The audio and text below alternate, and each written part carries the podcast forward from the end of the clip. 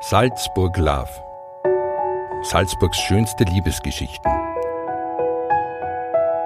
Ein Projekt der Salzburger Nachrichten und Story.one. Ein ganztägiges Frühstück. Eine Geschichte von Laurenz Pachner. Gelesen von Bernhard Fliehr. Wenn man mich das vorangegangene Schuljahr gefragt hätte, ob ich mir denn vorstellen könnte, dass ich im Sommer 2019 einen solchen Tag erleben würde, hätte ich es vorerst lachend abgetan.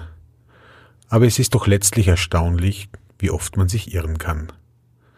Da war so ein Mädchen an meiner Schule, das mit mir unter anderem das Fach Literatur teilte, und abgesehen von ihrem zugegeben umwerfenden Äußeren, brachte die Zeit immer nur noch mehr mit sich, was ich an ihr mochte. Ob nun diese fast hypnotisierende Ausstrahlung oder auch ihre unglaublich schönen Texte.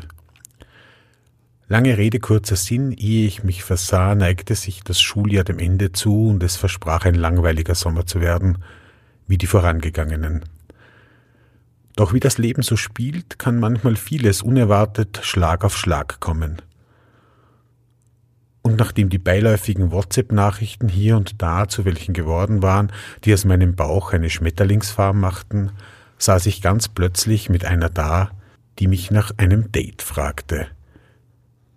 Stellte sich heraus, dass ich nicht der Einzige war, der in Literatur immer auf die Texte einer bestimmten Person wartete, und da waren wir, zehn Uhr in der Früh im Mirabellgarten.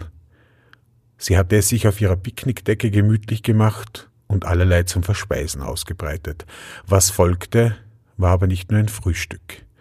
Denn mal ganz ehrlich, wer frühstückt sechs Stunden lang in den Nachmittag hinein? Und um ganz genau zu sein, wurde jetzt auch nicht viel gegessen, nur der Milchkaffee. Der wurde immer wieder gerne nachgefüllt. Aber eigentlich redeten wir nur. Sechs Stunden lang.